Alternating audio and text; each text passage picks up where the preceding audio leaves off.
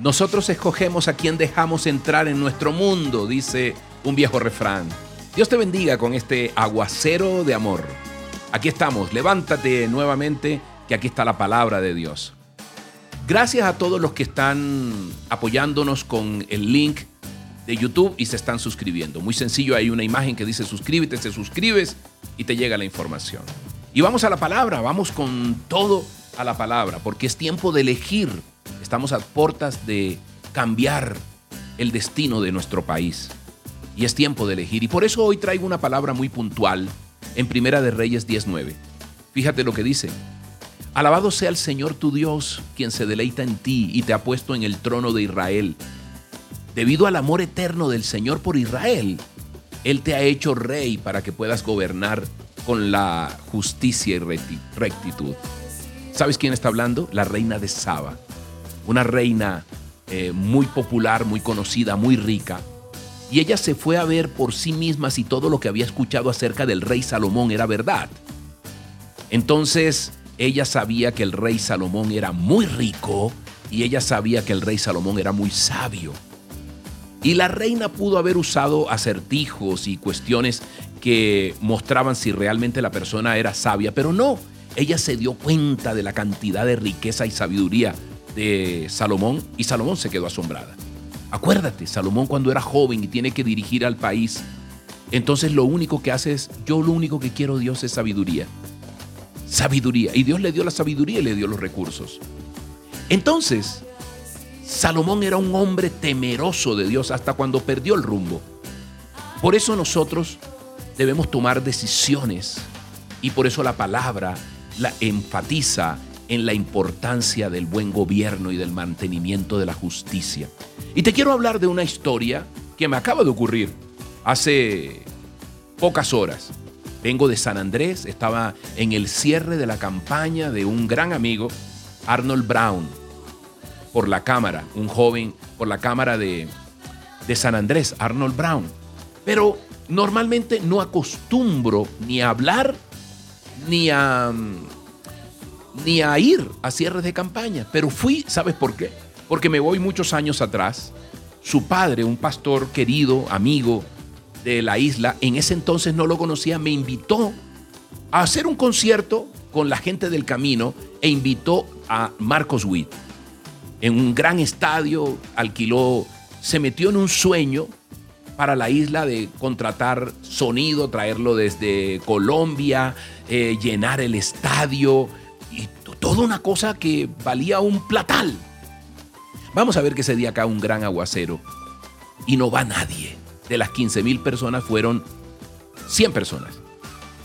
Y este hombre quedó quebrado, con unas deudas impresionantes, oraba y me decía, mire, perdóneme, perdóneme, no tengo cómo pagar. Y lo mismo le dijo, y dijimos, no hay problema, nos devolvemos y esto lo hemos hecho para Dios. Pasado los años, yo quedé siempre inquieto diciendo, este hombre quedó con tantas deudas, sonido, luces, estadio, en fin, Dios mío. Y recibí un correo donde me decía, varón, ¿usted me acepta una invitación con su familia a San Andrés una semana? Y yo, pero claro, por supuesto, no sabía quién era. Vamos a ver qué era aquel hombre, Arnold Brown. Arnold Brown, el padre de este jovencito que yo conocía ya. Y fui y él me contó todo lo que pasó. Dios no lo dejó caer en vergüenza, le pagó a uno a uno a todos sus acreedores. Y este hombre dentro de la isla quedó como un hombre sabio y un hombre responsable porque él estaba representando a Dios. Y así tuvimos una amistad, yo he ido a su iglesia, él lo he frecuentado y conocí de su hijo, que a los 16 años lo envió a Rusia para que estudiara medicina, para que se preparara y después lo mandó a Argentina para que estudiara medicina, eh, em, derecho médico, un hombre de Dios, pastor de jóvenes. Y es una infinita bendición. Y yo dije, yo necesito para la isla que tanto quiero, algún día me gustaría pasar un tiempo en San Andrés con mi esposa. Eh, dije, yo quiero para la isla un cambio. Y gente, sobre todo, cuando vamos a votar, tenemos que elegir por una persona que tenga temor de Dios. Elegir sin presión y no podremos lograr diferentes resultados si seguimos haciendo lo mismo. Y sobre todo, que las personas tengan un historial limpio, hermoso en su corazón. Y allí fui y lo acompañé. No podía, no alcanzaba porque estábamos, estamos en el cierre de Yo me llamo. Pero dije, yo voy a acompañarlo porque conozco el corazón de su, de, su padre y conozco el corazón de él, de este joven que ojalá pueda manejar justicia allí en, en San Andrés, Arnold Brown, joven. Si me estás oyendo, yo te deseo lo mejor como lo hice en una oración con todos los pastores que te estuvieron allí ungiendo, hijo.